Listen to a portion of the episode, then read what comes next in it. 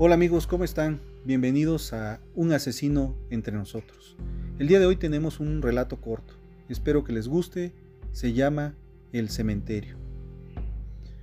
Un día como hoy, iba caminando lentamente por el cementerio, bajo una llovizna y un cielo tan oscuro que invitaba a reflexionar.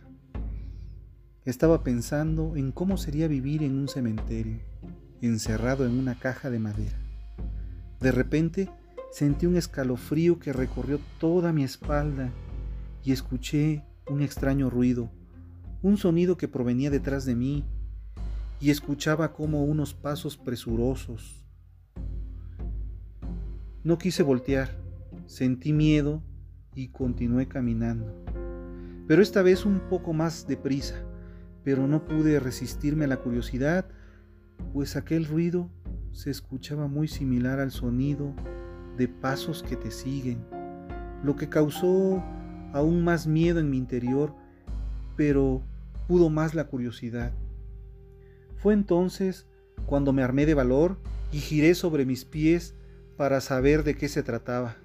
Y oh sorpresa, se trataba de una anciana tan encorvada, enjuta de cabellos brillantes como el hilo de plata y con un bastón en su mano derecha o un palo que asemejaba la suerte de bastón y en su mano izquierda tenía tomado de la mano a un niño entre la mano de ella y del niño un ramillete de flores.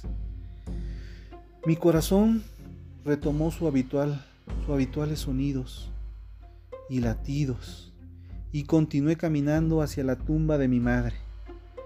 Mientras la llovizna se convirtió en una lluvia y la noche se hizo cada vez más oscura, de pronto comencé a escuchar que la anciana hacía algún tipo de sonido con su boca, algo así como un murmullo, y vi como la anciana y el niño esbozaron una sonrisa siniestra. El susurro y sus sonrisas provocaron que se me helara la sangre, mientras se me enchinaba la piel con el miedo y después de todo lo que provocaron en mí, avancé mucho más deprisa. Cuando me di cuenta, ya estaba corriendo. Lo único que quería en aquellos momentos era alejarme de la anciana y de aquel niño. Así que corrí tan deprisa que perdí el rumbo. Me perdí dentro del panteón.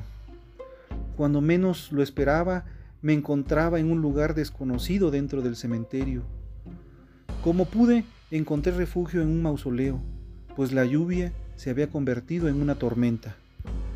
Fue entonces que un relámpago alumbró todo como si fuera de día y pude observar una bella estatua de una mujer con su brazo izquierdo señalando hacia el cielo, y de su mano derecha tomaba de la mano a un niño con un rostro perfecto. En su rostro había una sonrisa nítida, lo que me dejó perplejo por la belleza de las esculturas. Acompañado del relámpago se vino el sonido de un trueno, una obscuridad que envolvió todo por completo y se hizo un silencio sepulcral. Fue justo en ese momento cuando escuché nuevamente aquellos pasos, aquellos pasos de los que venía huyendo. Volví la cabeza para ver de dónde provenían y a lo lejos pude vislumbrar la silueta de la anciana con el niño que caminaban hacia mí, pero me pareció algo imposible de creer, algo inaudito de aquella anciana con el niño. Me estremecía todo el corazón poniéndome los pelos de punta, porque mientras caminaba y sonreía, la sonrisa era macabra. Sentí un miedo al grado de tal de paralizarme por completo. Entendí en esos momentos que no podía seguir huyendo, así que levanté la cabeza, resuelto, saqué el pecho y enfrenté mi miedo. Pensé que pase lo que tenga que pasar, pero que pase ya. Otro relámpago acompañado del trueno, con la lluvia, oscureció de nuevo todo por completo. Cuando menos lo esperaba, la anciana se apareció frente de mí levantó su rostro y me miró fijamente a los ojos. Y me dijo, Buenas tardes, joven. Fueron sus palabras.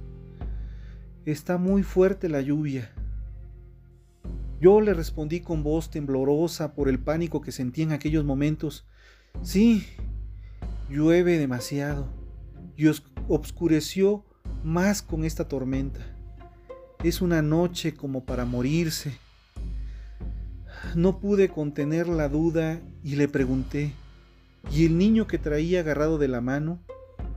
La anciana me miró con asombro y me respondió, yo he venido sola, hijo. ¿Cuál niño? He venido a traer flores a mi hija y a mi nieto. Es él, señaló con el dedo, y dijo mientras señaló la bella estatua de la joven con el niño tomado de la mano. Yo, completamente consternado, bajé la mirada y observé a ese niño de la mano de la joven, ese niño de la sonrisa perfecta. Oh Dios, era el niño que vi sujetando la mano de la anciana, mientras la anciana ponía entre las manos de la joven y el niño el ramillete de flores, me decía en tono triste y con sollozo, este era mi nietecito, murieron juntos en un fatal accidente de tránsito.